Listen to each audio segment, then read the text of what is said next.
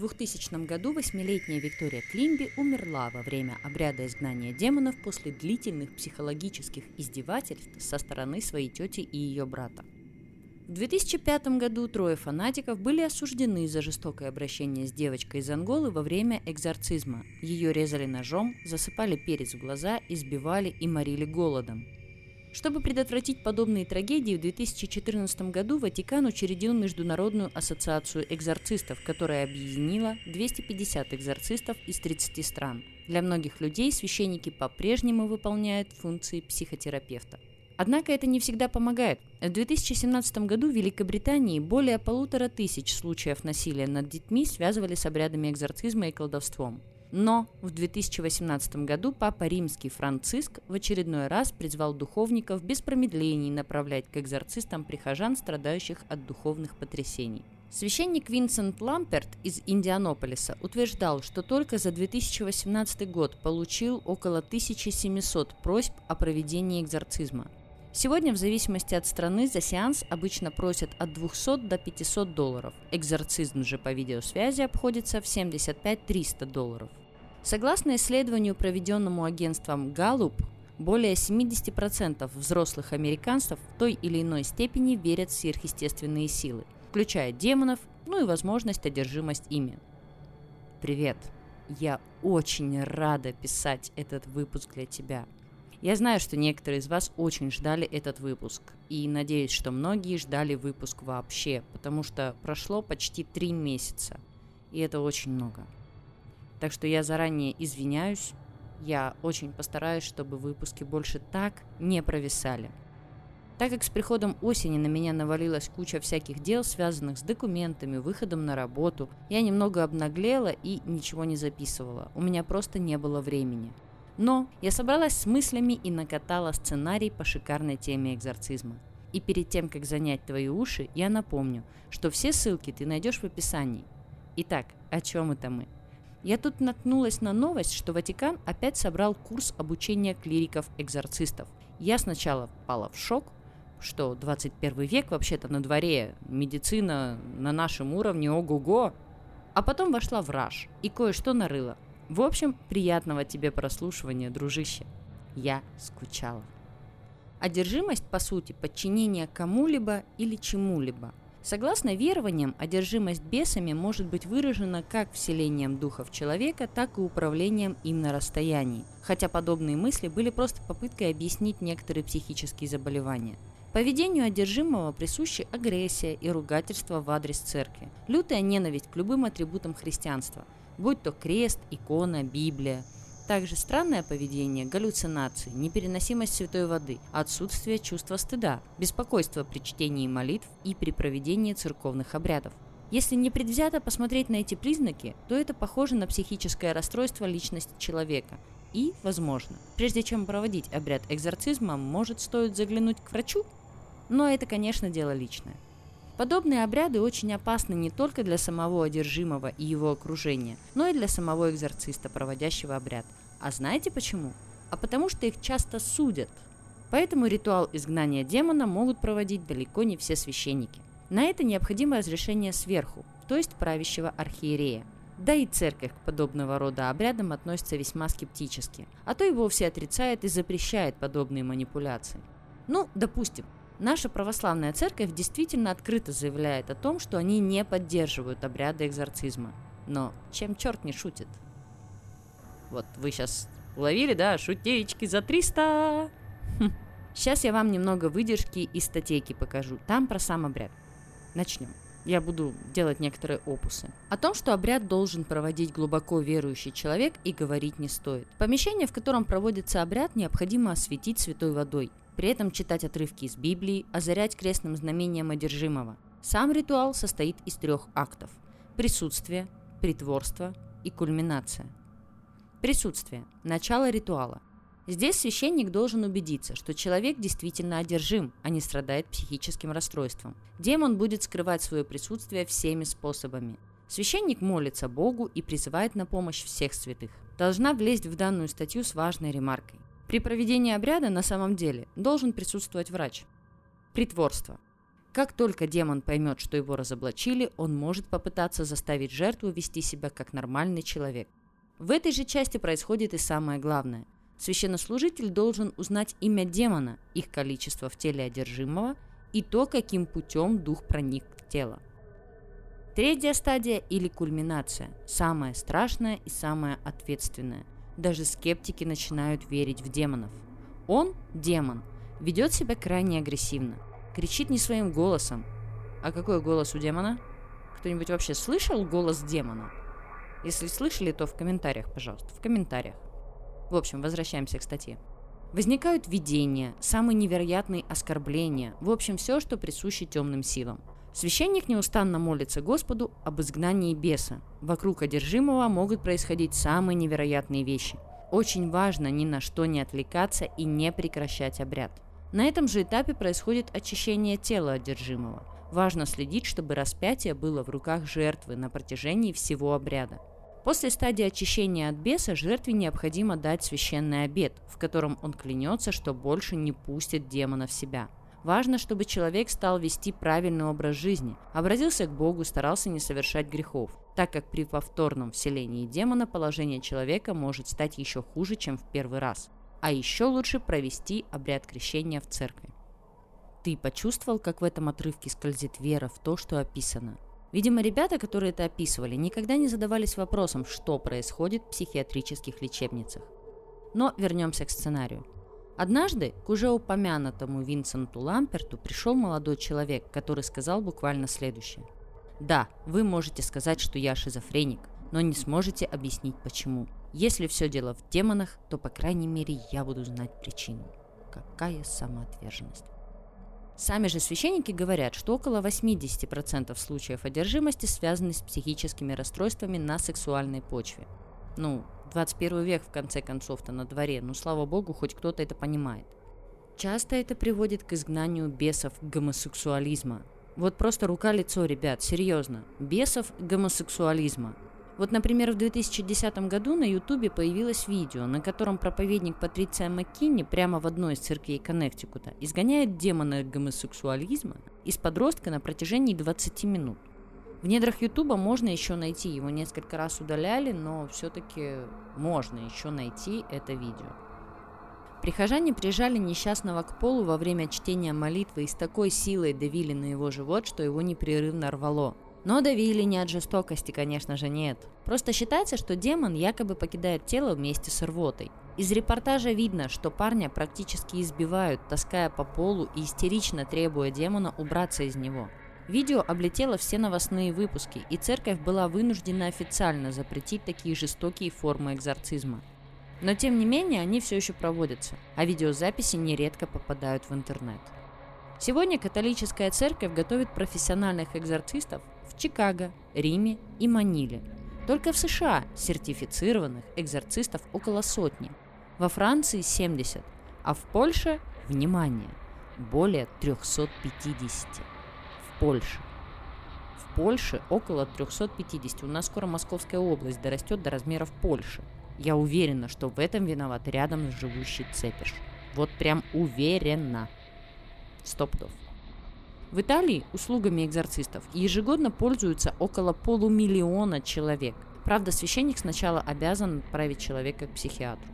Явное психическое расстройство для некоторых священников превращается в одержимость демонами, а для таких писателей, как Уоррены и голливудских продюсеров, эти истории – отличный повод заработать бабла.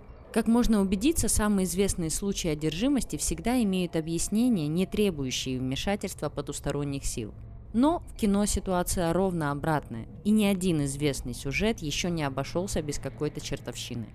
Многое для этого сделали именно Эд и Лоррейн Уоррены. Про этих ребят я сделаю отдельный выпуск, они этого достойны. Я сначала думала включить их сюда же, но потом все-таки я поняла, что мне есть что сказать на целый выпуск. Ну, как минимум минут на 20-30 точно есть о чем поговорить. После выхода своих первых книг с расследованиями сверхъестественных явлений они стали желанными консультантами для голливудских творцов. Заклятие. Призраки в Коннектикуте. Ужас Амитивилля. Проклятие Аннабель – это все их труды. Поскольку эти страшилки приносили им деньги почти 40 лет, то и в интервью они, естественно, утверждали, что показанное в каждом новом фильме правда. Если не все, то почти все.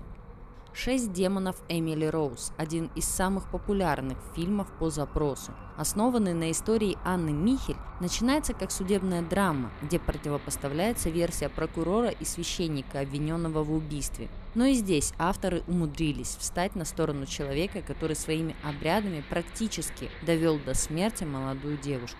И только немецкий реквием, основанный на тех же событиях, обошелся без демонов. Я очень советую вам его к просмотру но в то же время следует учитывать, что это психологический триллер, то есть это не ужастик. Современный экзорцизм в Америке и Европе – это действительно огромное поле для жутких историй, которым не нужен потусторонний мир для создания напряжения. И многие из этих историй заслуживают, чтобы на их основе создали настоящую социальную драму, лишенную мистической шелухи. Экзорцизм знаком людям еще с каменного века – в разных частях мира одни люди пытаются изгонять бесов из других. И история этого ритуала полна алчности, жестокости и человеческой доверчивости. На экзорцизм успела сильно повлиять даже параноидальная вера в масонско-еврейский заговор. Это вообще анекдот, это я потом вам расскажу. Давайте вспомним, как развивался экзорцизм и к чему все это привело. И почему вообще появился миф об одержимости демонами. В первобытном обществе люди верили в то, что их окружают всевозможные духи животных, растений, камней, рек, гор, дождя и прочего-прочего. Эти сущности наделялись чертами, характерными для людей. Они злились, веселились, у них были свои слабости и желания. И порой люди были одержимы духами, которые хотели вселиться в их тела по своей прихоти. Ну или чтобы наказать тех, кто в чем-то особо сильно провинился. В разные времена и в разных частях света у одержимости были свои признаки хотя чаще всего жертвы теряли власть над своим телом. Это и непроизвольные движения, и конвульсии, изменения голоса. Порой у одержимых появлялись необычные способности, вроде нечеловеческой силы. Так телом, словно марионеткой, пытался управлять некий дух, а может даже несколько. Впрочем, для того, чтобы человека признали одержимым, ему достаточно было просто резко изменить свое поведение. Болезни, психические расстройства, грешные поступки – все могли посчитать признаками вмешательства нечистой силы. Согласно Джорджу Мёрдоку, почти во всяком обществе хоть когда-нибудь бродили идеи о том, что одержимость вызывает болезни, и примерно в половине культур ее некогда считали основной причиной недугов. Как ни странно, такие взгляды на одержимость актуальны и в каменном веке, и в Израиле при Понтии Пилате, и в США времен Обамы. Злые духи порой вторгались даже не в отдельных людей, а в дома и даже в города, для чего тоже требовался обряд экзорцизма. Перуанские инки устраивали ежегодный праздник Ситуа, призванный изгонять нечисть из столицы. Но, как правило, это была просто упрощенная или слегка измененная форма изгнания демонов из человека. Хотя люди нередко по своей воле превращались в одержимых. Такое было практически всегда и повсеместно. В храме Аполлона в античном Аргосе жрицы-девственницы пили кровь жертвенных ягнят, чтобы прорицать и пророчествовать. А вот во время обрядов культа Дионисия греки настолько часто при помощи вина и секса доводили себя до дикой одержимости, что в 186 году до нашей эры римские власти запретили эти вакханалии, а нарушителей стали казнить. Индийские низшие касты верили, что за жриц после того, как они высосут кровь из-за перерезанного горла козы, говорит сама богиня Кали. А с 19 века по начало 20 века и императоры, и даже самые распоследние бедняки с удивлением смотрели на то, как мертвецы общались с ними через медиумов во время спиритических сеансов. Но все же чаще духи овладевали людьми насильно, после чего над ними проводили ритуалы изгнания нечисти. О том, как примерно все происходило в древние времена, можно судить по шаманским практикам, бытовавшим у разных народов. Многое о таких практиках написано в «Золотой ветви» знаменитого антрополога Джеймса Фрейзера. Мы уже не первый раз, кстати, о ней говорим – на острове Рук злых духов изгоняли всем селением, размахивая палками и угрожая им, преследуя до тех пор, пока они не уйдут в море. На острове Ниас при помощи заколотой свиньи выманивали демона из тела больного, чтобы с ним разобрался добрый дух. А если демонов было слишком много, то их пугали стуком кучи палок по дому, чтобы они испугались и убежали. На юге Индии демонов болезни загоняли в деревянную фигурку и передавали из селения в селение, чтобы затем где-нибудь утопить. У народов Конго, например, в качестве экзорцистов выступали ведьмы Ндоки. Они устраивали пляски, во время которых якобы обличали одержимых в том, что те сговаривались с духами, а потом выдававшего себя демона изгоняли другим ритуальным танцем. Еще во времена царской России в Киргизии было полно кучу мастеров по изгнанию бесов. Ими могли быть только те, кто хоть раз словил демоницу Албастру и вынул у нее изо рта печать с заклинаниями. Ну или хотя бы отрезал у нее клок волос. Обычно они боролись с демонами при помощи песни Бадика, молитв и заклинаний, но часто исполняли и другие обряды. В Вавилоне жрецы обращались за помощью к богам и другим высшим сущностям, чтобы спасти одержимого, у которого могла просто болеть голова, что по тогдашним поверьям было проделками демона Ашаку. Считалось, что многие, если не все болезни, вызваны именно одержимостью. Такого одержимого купали в водах Тигра или Ефрата, поили водой из святого источника, одевали в черные одежды и оставляли наедине с жрецом Машмашу. Если этот древний экзорцист считал, что демона наслала ведьма, то он для начала называл ее имя и проводил церемонии, противоположные ритуалам по вызову демонов. В Древнем Египте не проводили четкой границы между богами и демонами – Многие божества, вроде Сахмет, порой сами насылали на египтян бедствия. Поэтому со временем жрецы все чаще пытались сначала задобрить демонов, чтобы потом их изгнать. Античные греки считали, что одержимость – это кара богов, которые насылали на неугодного им человека злобных даймонов. Хоть латинское слово «экзорцизм» пошло от греческого «эхоркисмос» – «видение присяги», экзорцизм считался нечестивым делом, бунтом против богов примеру Эпикура, сына экзорцистки, многие презирали за то, что он помогал матери в ее грязном ремесле. Спитама Заратуштра, основатель зороастризма, в VI веке до нашей эры молитвами и святой водой изгонял демонов из людей. Да и в обычных практиках зороастрийских жрецов было полно экзорцистов. Демонов гнали даже из трупов. В итоге христианство на основе ближневосточных ритуалов создало свою традицию изгнания демонов, которую назвала латинским словом с греческими корнями. И чем дольше она продолжалась, тем сильнее сближалась с древними ритуалами. Христиане называли Иисуса Христа первым истинным экзорцистом, чем он постоянно пользовался. Не тем, что его называли так, а экзорцизмом. В синагоге он приказал демону уйти из тела человека, ругавшего Иисуса – Сын Божий лечил многие болезни, изгоняя бесов. Экзорцизмом занимался не только сам Христос, но и его апостолы. Бесов могли искоренять даже простые люди, которые уверовали в Христа и его именем приказывали демонам уйти. Хотя некоторые иудейские заклинатели умели изгонять демонов и без имени Христа, но порой их все же постигала неудача.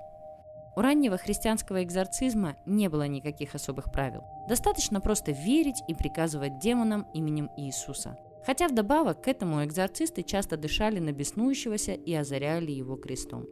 Тогда жертв демонов никто не ругал и не обвинял, не называл их грешниками, которые сами навлекли на себя эту напасть. Многие болезни считали одержимостями, но излечиться можно было даже в самых запущенных случаях, когда демоны заставляли человека безудержно грешить. Крещение обычно защищало от демонов. Экзорцизм, по сути, был лишь подготовкой к нему. В ранней христианской церкви даже ввели специальную должность экзорциста, того, кто перед крещением изгонял из человека демонов, призывая будущего христианина навсегда отречься от сатаны. В VIII веке появилась крещальная литургия, где экзорцизм выходил на первый план. Во время литургии маленьких детей на всякий случай очищали от демонов, связанных с первородным грехом. И в отличие от времен раннего христианства, этот обряд изгнания бесов строго регламентировали. Священники при поддержке Святого Духа и имен архангелов приказывали демонам уйти, окропляя ребенка водой. Христианский экзорцизм теперь целиком напоминал древние магические ритуалы, если честно. Потом крещальная литургия породила традицию незначительного экзорцизма, то есть изгнание бесов из незначительно одержимых людей. Такой незначительный бес. Впрочем, вскоре интерес к экзорцизму среди христианских богословов зачах – Долгие столетия эту тему всерьез почти никто из церковников не обсуждал, зато в народе про нее не забыли. Христианские воззрения на одержимость у простого люда перемешивались с древними языческими обрядами и суевериями. Среди народных экзорцистов ходили истории о ведьмах и сделках с дьяволом, что было смехотворно для многих священников классического средневековья. К большинству одержимых крестьяне с бедными горожанами относились с пренебрежением. Они считали, что демонов особо сильно привлекали грешники. Из XIV века такие взгляды просочились и в официальную церковь тоже, а благодаря книгопечатанию они быстро распространились по всей Европе. Еще большее внимание к изгнанию бесов привлекла реформация в XVI веке. Учение Мартина Лютера уменьшало значение чудес, святых и литургий для христиан. Хотя протестанты порой прибегали к ритуалам экзорцизма, хотя даже сам Мартин Лютер этим занимался, но все это, конечно же, было неофициально. Протестантские церкви одобряли скорее импровизированные молитвы за выздоровление одержимых, но не насквозь магические ритуалы экзорцистов. Часто протестанты и вовсе запрещали практики экзорцизма. Тем более к тому времени священники, специализирующиеся на изгнании дьявола, окончательно испортили свою репутацию среди светских властей. Их поголовно считали коррупционерами, и не просто так. Еще Мартин Лютер выступал против обычая католических священников вымогать деньги у прихожан за спасительный обряд экзорцизма, призванный избавить от всякой болезни. Но католики всячески поощряли экзорцизм. Если раньше каждый монашеский орден относился к практикам экзорцизма по-разному, то после Тридентского собора в середине XVI века все католические священники обязались принять одну точку зрения – положительную. На том же соборе появились новые правила для экзорцистов. Теперь изгонять демонов могли исключительно священники, что сразу же возвышало их над мирянами и протестантскими духовниками. А сами обряды с тех пор были только публичными, Экзорцист больше не смел проводить изгнание без свидетелей. Это защищало священников от части подозрений в изнасиловании одержимых женщин. А еще это превратило экзорцизм в массовое зрелище и средство пропаганды католицизма. Экзорцизм преподносился как нечто, доказывающее чистоту и превосходство католиков над протестантами. Более того, появление одержимости часто связывали с протестантскими воззрениями, а изгнанных демонов посылали в страны, поддерживающие реформацию. Вот такая вот странная месть. А еще экзорцизм превратился в удобный способ устранения неугодных людей, что прекрасно видно по самому громкому обряду изгнанию нечистой силы в 17 веке – Луденскому процессу. То время противники луденского священника Урбина Гранде пытались отыскать способ, как бы от него избавиться, и однажды им представился случай – в женском монастыре ордена Урсулинок несколько монашек затеяли череду розыгрышей. Они слонялись по ночам в коридорах монастыря, закутавшись в белые простыни. Порой они заходили в комнаты послушницы, тайком сдергивали с них одеяло. Проводили по лицам своих подруг ледяными руками, пока те спали. Завывали и гремели цепями. Остальные монахи не страшно испугались, ведь у этого места и так была зловещая репутация, а тут какая-то непонятная чертовщина – Каноник монастыря, имевший зуб на грантье, знал из исповеди, что на самом деле это розыгрыш, но все равно объявил, что в монастыре завелись демоны. По его приказу туда прибыли профессиональные экзорцисты, которые за пару сеансов убедили всех 17 монахинь в том, что те одержимы дьяволом. После этого все монахини целыми днями бесновались, катались по полу, орали, хохотали и матерились, а монастырь из-за непрекращающейся церемонии экзорцизма ежедневно посещали толпы народа, чтобы полюбоваться такой диковинки-то, ну. Обряды экзорцистов больше походили на издевательство над бедными девушками. К примеру, демона Асмодея изгнали из настоятельницы при помощи огромной клизмы клестиры со святой водой, а всего в женщине насчитали семь бесов – в итоге экзорцисты по наущению каноника заявили, что демонов на монахинь наслал Урбен Грандье. Бесы во время переговоров с экзорцистами через одержимых монашек якобы передавали записки с доказательствами его вины. В итоге Грандье судили за колдовство и сожгли на костре. Вот такие вот подковерные интриги. Ну и при чем тут нечисто, а? А еще вспомните бедных тамплиеров. Ребятам вообще не повезло. Итак, а далее у нас в меню инструкция по экзорцизму. На протяжении долгого времени экзорцисты черпали информацию о том, как именно следует изгонять бесов из некоторых отрывков из Библии, пары церковных обрядов и народных преданий. Но с XIV века появились подробные руководства для экзорцистов, которые пользовались большим спросом. Одна из первых популярных инструкций по изгнанию бесов излагалась в нескольких главах «Молота ведьм», первое издание которого напечатали в 1487 году. На страницах книги Генрих Крамер и Якоб Шпренгер писали, что нужно отделить суеверие от истинного католичества, хотя почти весь молот ведьм, по сути, основывался как раз на суевериях, пришедших из народа.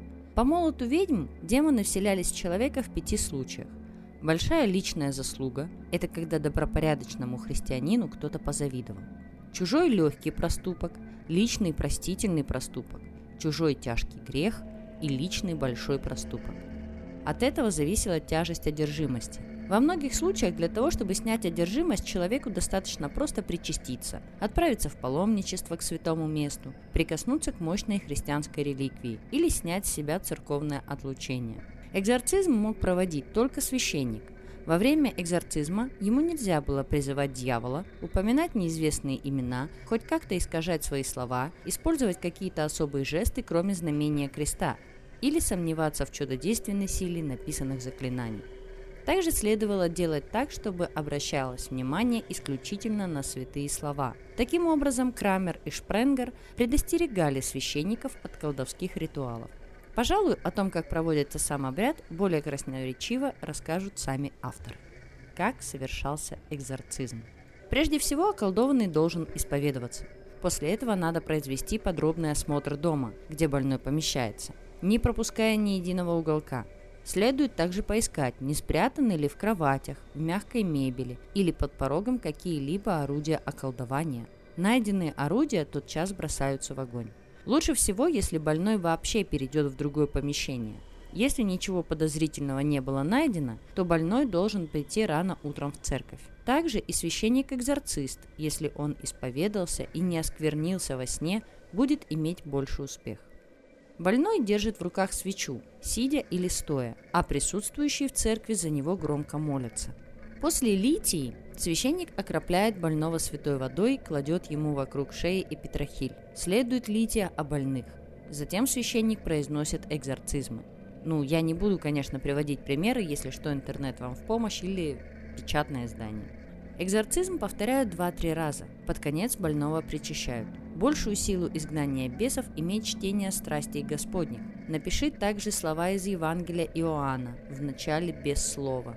Надень на шею больного и ожидай от Бога благодати выздоровления. Это был отрывок из «Молота ведьм». Если ритуал оборачивался неудачей, вызывали другого экзорциста. А когда не помогало и это, то одержимого крестили повторно. Ну, чтоб уж точно помогло. Сразу после первого тиража «Молот ведьм» был раскритикован церковью, а где-то даже и запрещен. Но на протяжении долгих веков это не останавливало практикующих экзорцистов от того, чтобы использовать эту книгу как руководство к действию. В 1523 году Альберто Кастеллани написал книгу для экзорцистов «Liber Sacerdotales», которую одобрил Папа Римский как одно из руководств для борьбы с нечистой силой. В 15 веке самый знаменитый экзорцист той эпохи Иероним Менго написал «Flagellum Daemonum», «Fustis Daemonum», «Eversio Daemonum» и другие труды, которые изучал каждый уважающий себя экзорцист. Он призывал церковь готовить специалистов по изгнанию дьявола, которые занимались бы только экзорцизмом конце концов, в 1614 году Святой Престол выпустил первое официальное руководство для экзорцистов – «Ритуале Романиум» – римский ритуал, что было призвано раз и навсегда внести порядок в обряды изгнания дьявола. По ритуале Романиум перед изгнанием дьявола экзорцист сперва исповедовался и одевался в стихарь и лиловую накидку, очищал разум и прогонял страх. Затем ему надлежало понять, действительно ли человек одержим. Ведь, как говорил епископ Альфонс Лигуори, в большинстве случаев одержимость лишь игра воображения, выдумка или слабость. Признаками одержимости считали безумное поведение, внезапные объявившиеся сверхъестественные способности, разговоры на языках ранее неизвестных человеку, упоминание фактов, которые одержимый просто не мог знать заранее. Одним из признаков одержимости назвали и чрезмерную мастурбацию, и сексуальное влечение к людям своего пола. Если все-таки человек был одержим, и священник приступал к церемонии молитвами, латынью, что сильно мучило бесов, и простыми разговорами экзорцисту следовало узнать количество вторгнувшихся демонов. Как раз священник Гаспар Нейбек насчитал у одной одержимой целых, внимание, 12 652 черта. И у каждого из них экзорцист узнавал имя и причину, по которой он вторгся в тело жертвы. Тяжкое бремя это оказывается. Не хухры-мухры. Во время ритуала жертву демонов держали физически сильные мужчины. Чтобы избежать скандалов, при обрядах присутствовал глава семейства. Также экзорцист не мог давать одержимому лекарств, а потому рядом постоянно стоял лекарь. Все это напоминало ментально и физически сложный поединок, где каждый неверный шаг приводил к провалу. Поэтому священнику следовало постоянно сохранять концентрацию и не отвлекаться на посторонние разговоры с одержимым. Когда священник узнавал все имена демонов, он окроплял одержимого святой водой, держа перед собой распятие. Следом он накладывал свою руку на одержимого и именем Христа призывал демона уйти. Постоянно читалась молитва и Псалом 53, которые перемежались с молитвами, крестным знамением и отрывками из Священного Писания.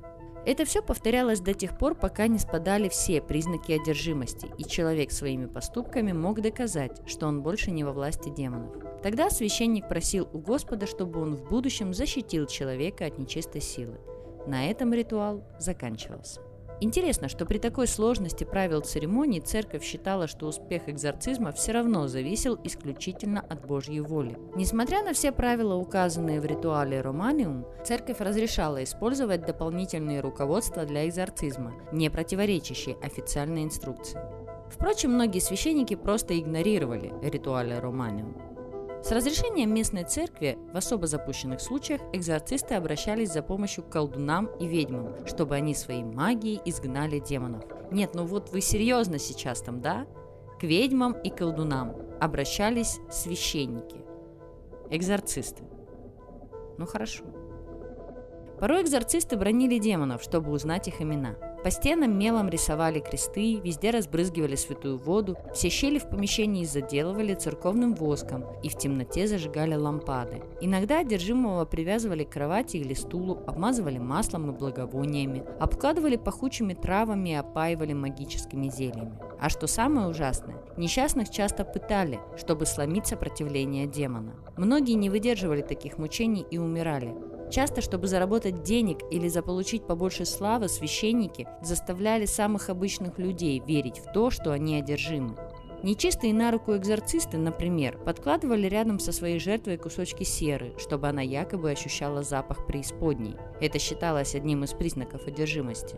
После пика своей популярности в начале 17 века экзорцисты из-за начавшейся эпохи просвещения растеряли весь свой авторитет. В глазах значительной части образованных людей церковь окончательно превратилась в сборище алчных болванов, верящих во всякую чепуху хотя в сельской местности страсть к экзорцизму и не думала идти на спад. Но в 19 веке все переменилось. Прежде чем окунуться в странную историю экзорцизма последних двух столетий, стоит немного отвлечься от католиков и протестантов и посмотреть, как изгоняли демонов в остальном мире. Хоть до православия в 17 веке частично дошло новое видение экзорцизма с Запада, ортодоксальная церковь все равно не уделяла такого пристального внимания обрядам изгнания бесов. В православии не делали четких описаний признаков одержимости, а демонов из людей гнали в основном только святые. Очистка, православный обряд экзорцизма, проводился наедине с одержимым. Ее расценивали скорее как дополнение к избавлению от греха и исповеди. Каких-то особых правил для этого не придумывали. В деревнях спокойно проводились обряды, языческие по своей сути. Одержимых крестьяне звали кликушами. Во время припадков за кликуш, как верил Люд, говорил сам дьявол, от чего тогда кликуш расспрашивали о предсказаниях и о том, где найти некогда потерянные вещи. А вот все-таки бесстрашие в крови у нашего народа. В смысле? Я прокляну весь твой род, я сам дьявол, устрашись мне. Да мне плевать, кто ты такой. Ты мне скажи, где я сережку потеряла? Вот я не знаю. Это смешно. Это смешно и смело. Вот Безумие и отвага. Наше все. В Священном Писании иудаизма почти не говорилось об одержимости демонами. Лишь вскользь упоминалось, что Соломон умел изгонять бесов. Хотя в Талмуде и в книгах Абода Зара и Санхедрин экзорцизм описывался на порядок чаще. Там даже приводились конкретные заклинания, которые использовали для таких обрядов. В XVIII веке из Эфиопии постепенно распространился по всей Восточной и Северо-Восточной Африке культ Зар – вышедший из слияния ислама и разных местных верований. Зар практически целиком построен на той или иной одержимости, добровольной или нет. В исламе акт изгнания нечистой силы зовут рукья. В целом он напоминает христианские обряды. Вот только мусульманские экзорцисты изгоняют не бесов, а джинов.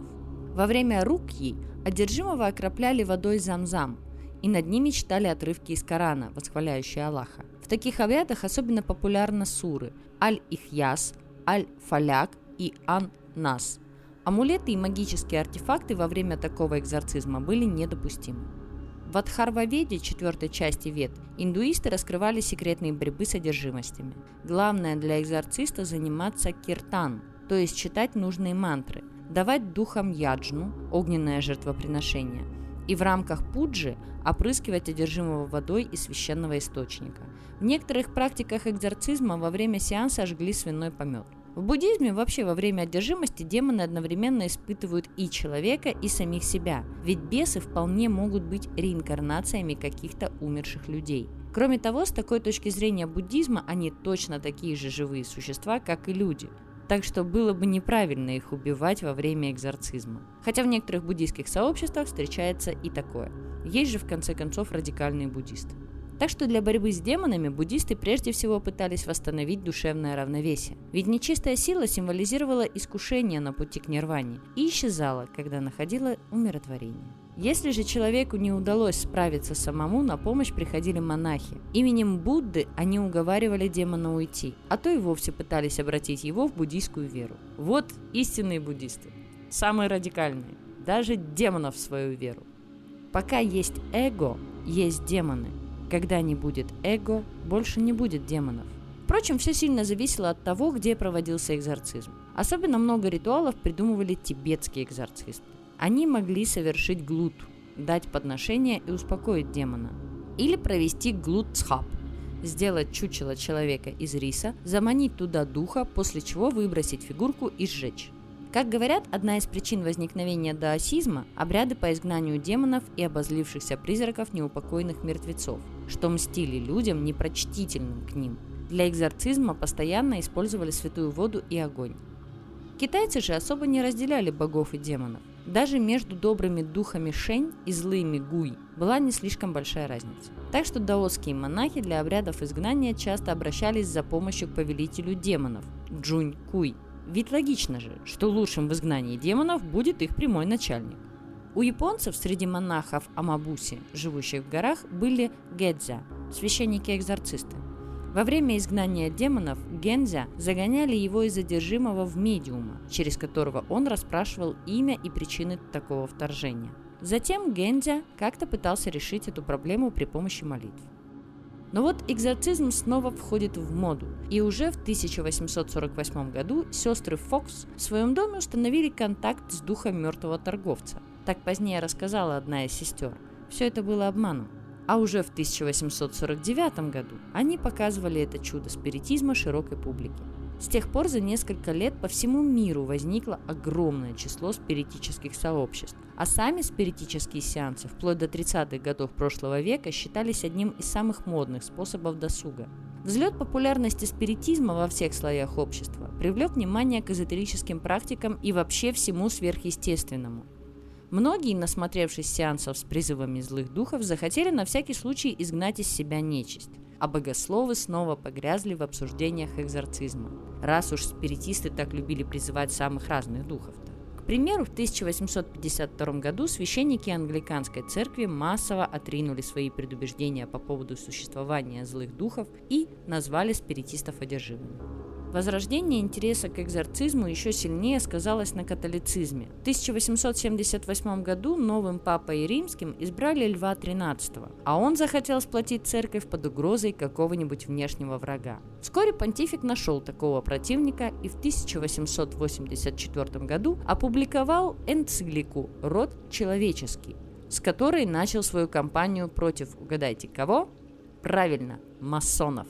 Он утверждал, что масонами руководят одержимые дьяволом евреи, которые строят козни против Святого Престола, а протестанизм якобы один из их проектов. Против масонов нужно было бороться при помощи регулярных обрядов экзорцизма. Причем каждый ритуал делался от лица всей католической церкви и был направлен против космического зла в целом. По монастырям разослали печати с метками, по которым определялись одержимые. 1890 году Лев XIII весомо дополнил список молитв для экзорцизма.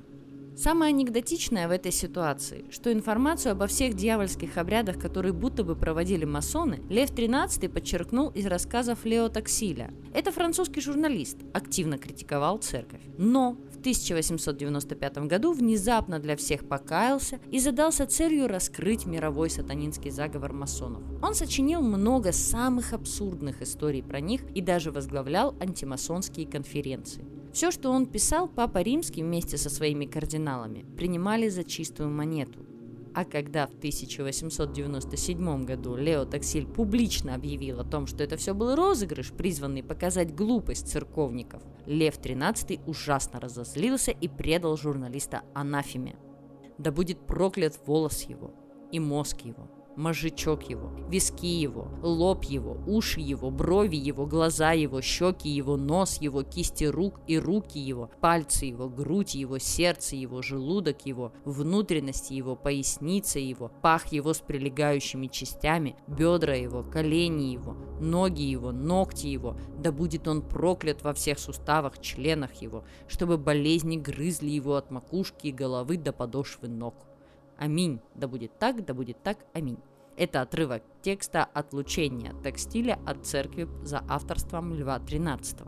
Несмотря на то, что Лев XIII приказал втайне ото всех отозвать печати с дьявольским клеймом, он все равно не отказался от своего мнения о пользе экзорцизма. Некоторые церковники и вовсе продолжали верить в росказни текстиля. Эта история прекрасно показывает, по-моему, то, какие дремучие нравы царили в те времена в католической церкви. Причем в последующие десятилетия ситуация, если и улучшалась, то очень-очень медленно. Изгнания демонов проводились регулярно. Святой престол это одобрял. Папа Пий X даже поддерживал Готфри Рауперта, совмещавшего богословие с парапсихологией, который называл главным признаком одержимости отрицания святынь. С 1962 по 1965 год католики провели Второй Ватиканский собор. Он сильно либерализовал церковь и ударил по экзорцизму, к которому теперь относились неприятием. Многие богословы посчитали изгнание дьявола древним суеверием, от которого следовало избавиться. И хотя экзорцизм не запретили, с тех пор демонов из людей гнали все реже и реже. Это был закат экзорцизма. Но уже в 1973 году все изменилось, а экзорцизм пережил новый бум популярности. Все это из-за того, что в прокат вышел «Изгоняющий дьявола». Режиссер Уильям Фридкин снял этот фильм под большим впечатлением от реальной истории от 1949 года про изгнание дьявола из маленького мальчика, которого журналисты звали то Роландом Доу, то Робби Мангеймом. Многие детали обряда перекочевали в фильм непосредственно из реальной истории, из-за чего картина неплохо передавала общую атмосферу экзорцизма. Если одержимость мальчика, как посчитали многие специалисты, была притворной, то в фильме священники боролись с реальным демоном Пазузу, который, правда, в мифологии народов Междуречия, наоборот, помогал людям бороться со злыми духами. Да, в кино и до «Изгоняющего дьявола» показывали обряды экзорцизма. Например, в «Матери Иоанны от ангелов» 1961 года. Но фильм Фридкина стал одной из самых кассовых картин своего времени. При этом он сильно понравился критикам. Достаточно сказать, что это первый хоррор, который номинировался на «Оскар». Ошеломляющий успех «Изгоняющего дьявола» открыл поток очень похожих друг на друга фильмов ужасов про экзорцистов и одержимых, который, собственно, не прекращается и до сих пор. Причина такой выдержки кроется в нескольких вещах. Это, как правило, очень камерные фильмы, которые легко снимать. «Изгнание дьявола» – предельно ясный сюжет. В нем понятны причины всех действий, много опасностей и весомая ставка – жизнь и сама душа одержимого – такой вид хорроров одновременно показывает физическую угрозу со стороны могучего одержимого, так и духовную от незримого демона. Фильмы про нечистую силу удовлетворяют запросы той части аудитории, которая жаждет прикоснуться хотя бы через кино к чему-то мистическому. А одержимость и последующее изгнание дьявола легко трактуется так-то, что с любой проблемой, которую тут символизирует демон, можно справиться – Хотя эти истории можно интерпретировать и как то, что в конце концов восторжествует консерватизм и все реально вернется на круги своя. Такой подтекст легко заметить, если в роли одержимых выступают дети, а взгляд на беснование идет со стороны других персонажей. В такой ситуации демонов можно рассматривать как метафору полового созревания, а изгнание дьявола – как подсознательное желание родителей, чтобы их ребенок оставался прежним. Из-за популярности изгоняющего дьявола резко подскочил спрос на экзорцизм. Неопятидесятники тут же включили элементы экзорцизма в свои обряды. Англиканская церковь открыла службу по изгнанию демонов. В христианстве начали изгонять бесов при помощи молитв и наложения рук. Протестантские священники быстро превратили экзорцизм в прибыльный бизнес, своего рода шоу для верующих. На Кавказе прошла мода на изгнание джиннов. В Африке и Латинской Америке христианские практики экзорцизма слились с местными верованиями и суевериями, что только усилило популярность изгнания бесов. В Мозамбике священники из церкви Сиона обвязывали одержимых специальной веревкой тичакачакой, в которой заключена божественная сила, чтобы помучить демонов. В Эфиопской православной церкви проводили массовые обряды экзорцизма. При этом в одной руке у экзорциста был шланг, из которого он поливал всех освященной водой, а в другой крест, который священник подносил колбу каждого встречного. Хорошо, что не бил. В такой ситуации Святой Престол отказался от своих планов борьбы с экзорцистами и начал их поддерживать, чтобы воспользоваться истерией и пропагандировать таким образом христианство. Священник Габриэле Аморт превратился в суперзвезду экзорцизма. Он утверждал, что провел 160 тысяч обрядов изгнания дьявола в ходе своего служения. Ритуалы все сильнее стремились сделаться похожими на то, что видели зрители в кино – тот же Габриэле Аморт назвал изгоняющего дьявола главным источником своего вдохновения. А многие фильмы стремились показать то, что делали современные священники во время обряда. Получилась парадоксальная ситуация. Кино копировало реальные обряды, которые копировали кино. Новые одержимые вели себя так же, как персонажи фильмов об одержимых, которых теперь списывали с новых одержимых.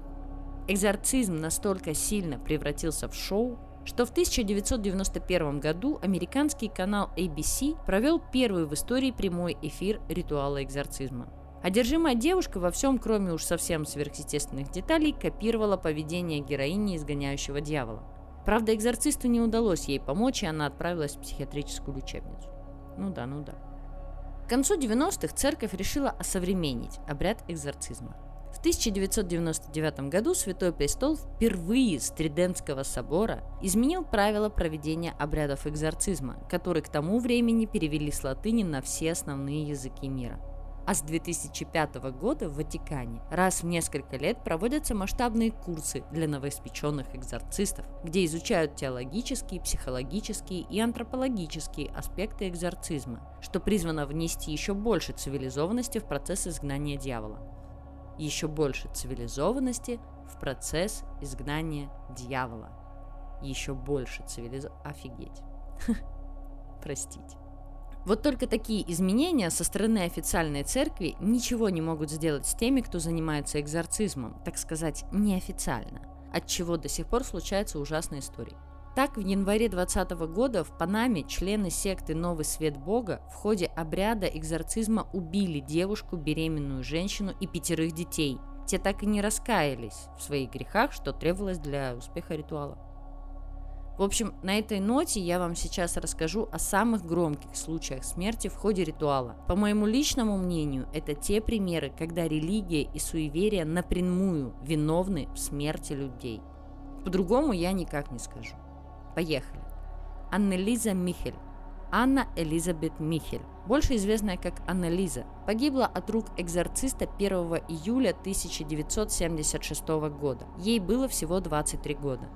Аннелиза родилась в семье Йозефа и Анны Михель, глубоко верующих и очень религиозных католиков. Три сестры Йозефа были монахинями, и ему самому пророчили карьеру священнослужителя.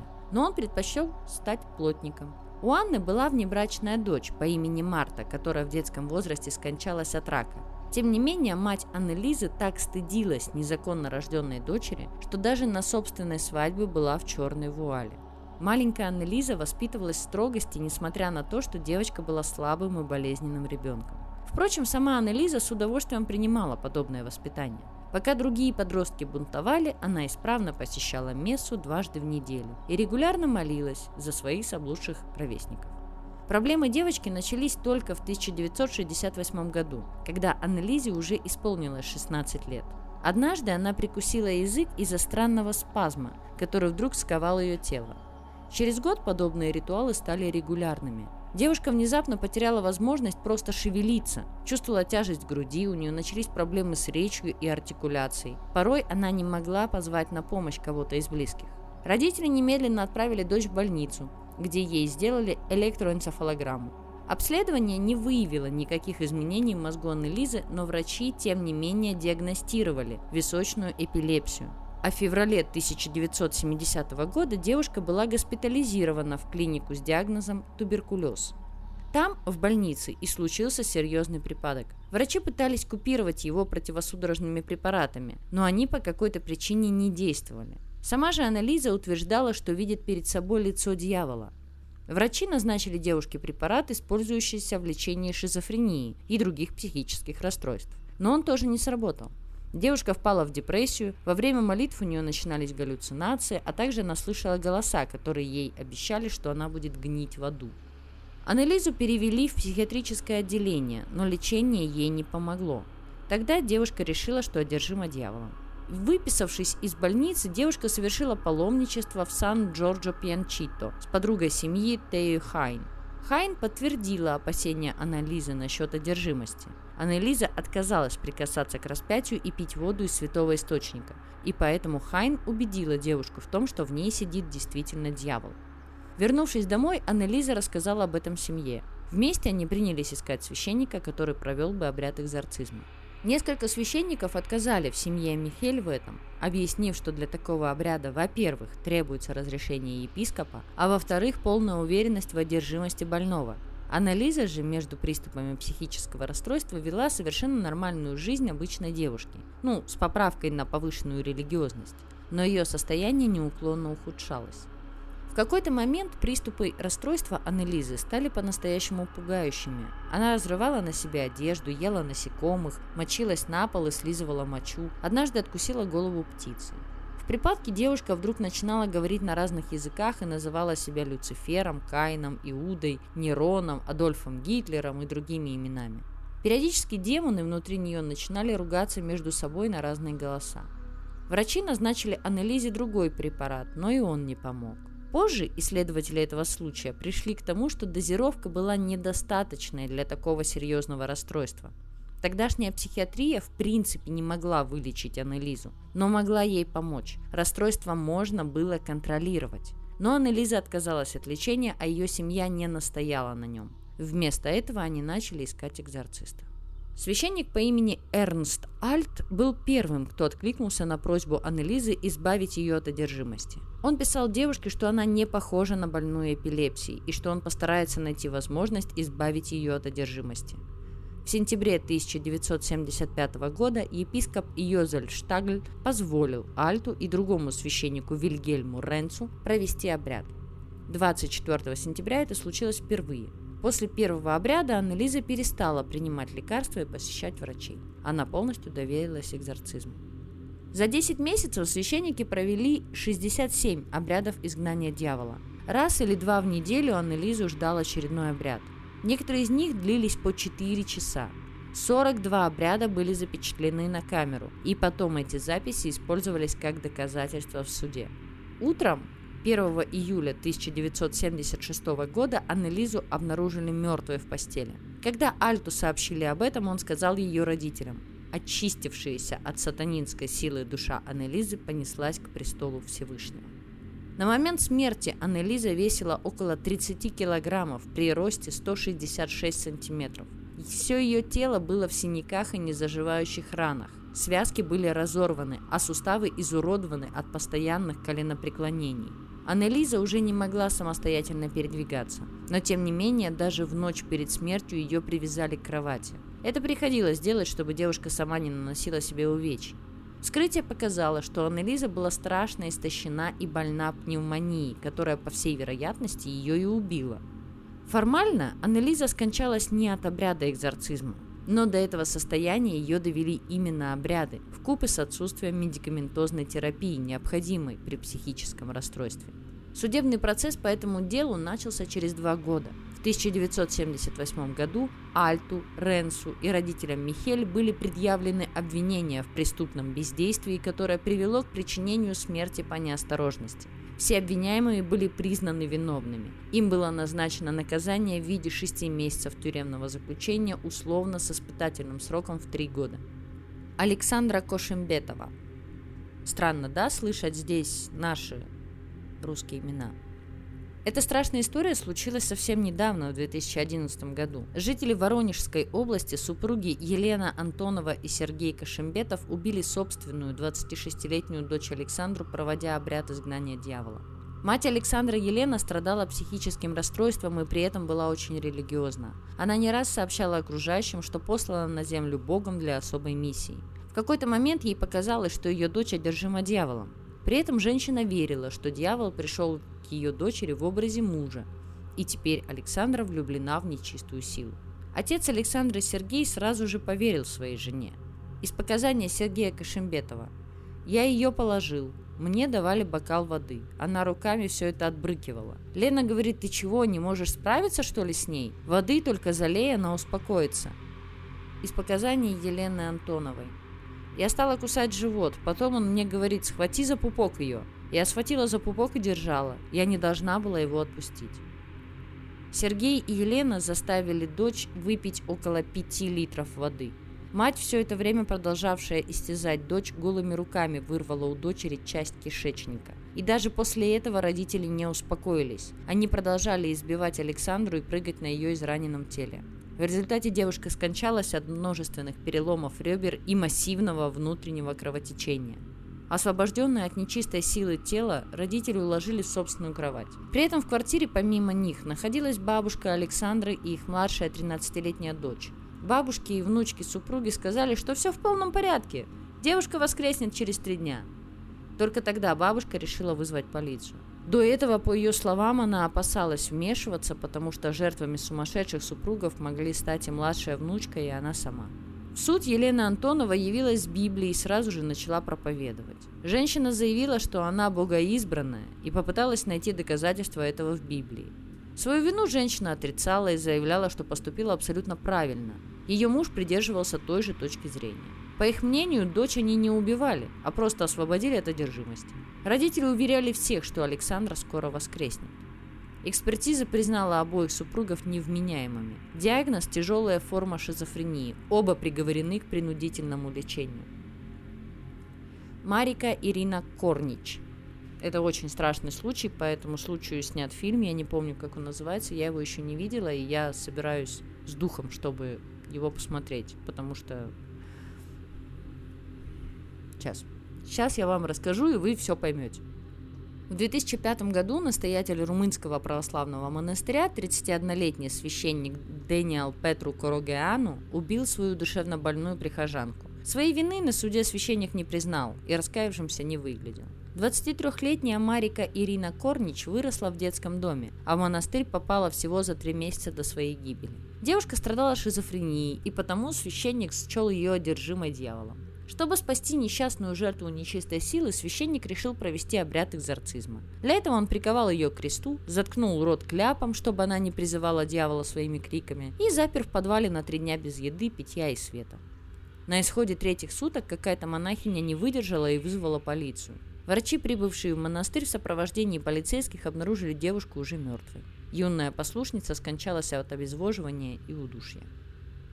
Церковь осудила действия священника и отстранила его от должности настоятеля. Арестован же отец Дэниел был лишь месяц спустя после гибели девушки. На вопрос следователей о том, подозревает ли он, что послушница могла быть не одержимой, а страдающей ментальным расстройством, священник ответил «Дьявол не может быть изгнан из человека при помощи таблеток.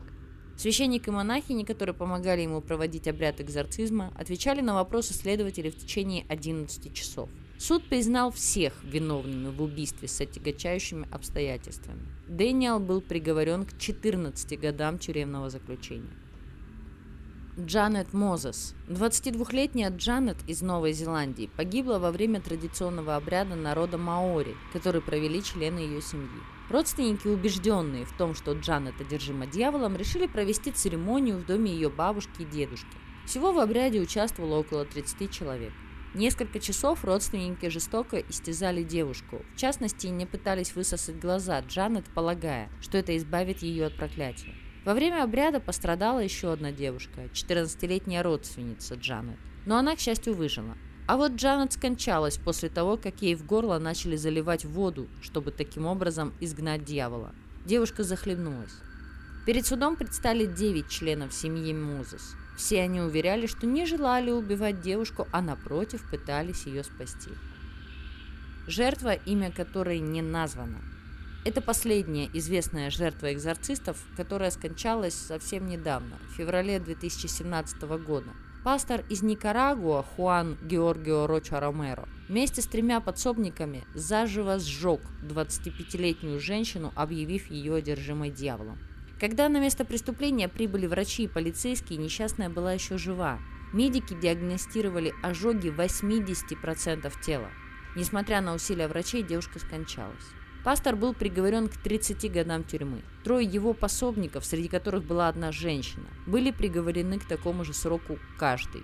Я не часто становлюсь на сторону закона и тут тоже не согласна в большинстве случаев. По моему мнению, это слишком мягкие наказания за убийство людей. Умышленные или нет, но по большей части это люди были либо больны, либо нуждались в лечении, либо были полностью здоровы и просто не вписывались в образ нормальности для людей, которые их окружали. Возможно, которые сами нуждались в лечении. Гиппократ одним из первых предположил, что заболевания вызваны не одержимостью, а какими-то физиологическими проблемами. Асклепиад и Цицерон заявляли, что такие недуги, как депрессия, вызваны эмоциями. Но уже во втором веке нашей эры Цельс заявлял, что болезни – это божественное наказание. Только в новом времени на официальном уровне отказывались от идей того, что болезни вызваны одержимостями. В 1838 году французский психиатр Жан-Этьен Доминик Эскироль назвал как о демономании чрезвычайную увлеченность идеей того, что человек одержим демонами.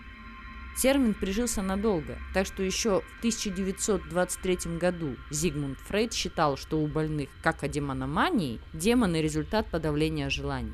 Сейчас в психиатрии нет таких терминов. То, что в древности, а кое-где и до сих пор, принимали за одержимость, на самом деле могло быть одним из психических или неврологических расстройств. Хотя жертвой экзорцистов мог стать вообще любой человек. При шизофрении человеку могут чудиться демоны, которые ему что-то нашептывают. При эпилепсии случаются судороги, сопровождаемые ощущением, что кто-то чужой управляет твоим телом. Случаются краткие помрачнения сознания, во время которых приходят бредовые идеи. При биполярном расстройстве человек резко меняет свое поведение. При расщеплении личности появляются посторонние голоса в голове, Люди с синдромом Туретта в некоторых случаях неожиданно начинают неконтролируемо ругаться или как-то странно двигаться. Во время приступов некоторых расстройств у больного случается гипертонус мышц, из-за чего человек принимает неестественные позы. У него появляется гиперчувствительность к свету, брызгам воды. Люди в измененном состоянии сознания часто демонстрировали чрезмерную силу. Все это накладывается на образы из мировой культуры, из-за чего многие галлюцинации приобретают такие знакомые нам черты демонов.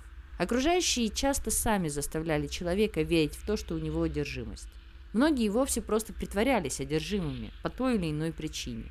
Ну а часть случаев борьбы с демонами и вовсе полная выдумка.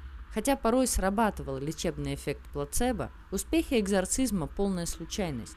Демоны существуют лишь в воображении людей – а придумали для того, чтобы объяснить, почему этот мир, который задумывался идеальным, полнится грехами и болезнями.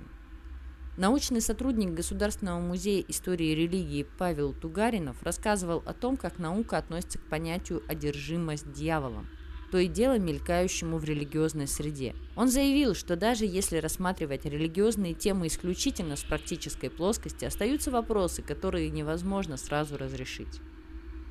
Далее цитата. Наука это определяет очень просто. Это может быть эпилептический припадок, обсессивно-конфульсивный синдром, расстройство личности.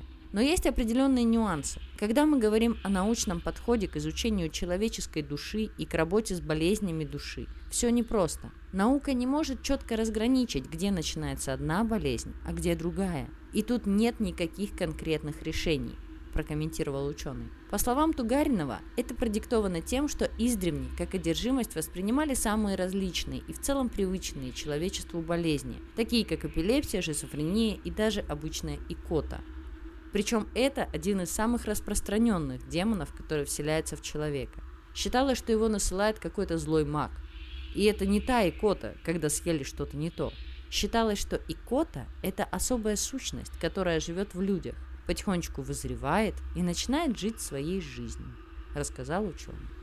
Так что, ребята, на этом у меня все, и мне бы очень хотелось увидеть от вас хоть какой-то фидбэк, потому что меня очень долго не было в эфире, но я надеюсь, что все изменится.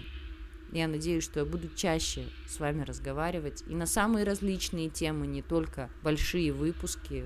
У меня было время, чтобы подумать о том, как должны строиться мои подкасты и из чего они должны состоять. Я думаю, что мы будем иногда с вами говорить о личном, иногда с вами обсуждать погоду, только не прививки. Все что угодно. Погоду, войны, не знаю, там, космос, только не прививки. Слишком наболевшая тема. Я рада говорить для вас. Я рада говорить лично для тебя. Ты тот, кто меня слушает. Я рада тебе. Ты даже не представляешь, насколько. На часах уже 2.40, и я молодец. И ты молодец, что ты меня включил послушать. А теперь занимайся своими делами и не верь в одержимость. Хотя магия существует.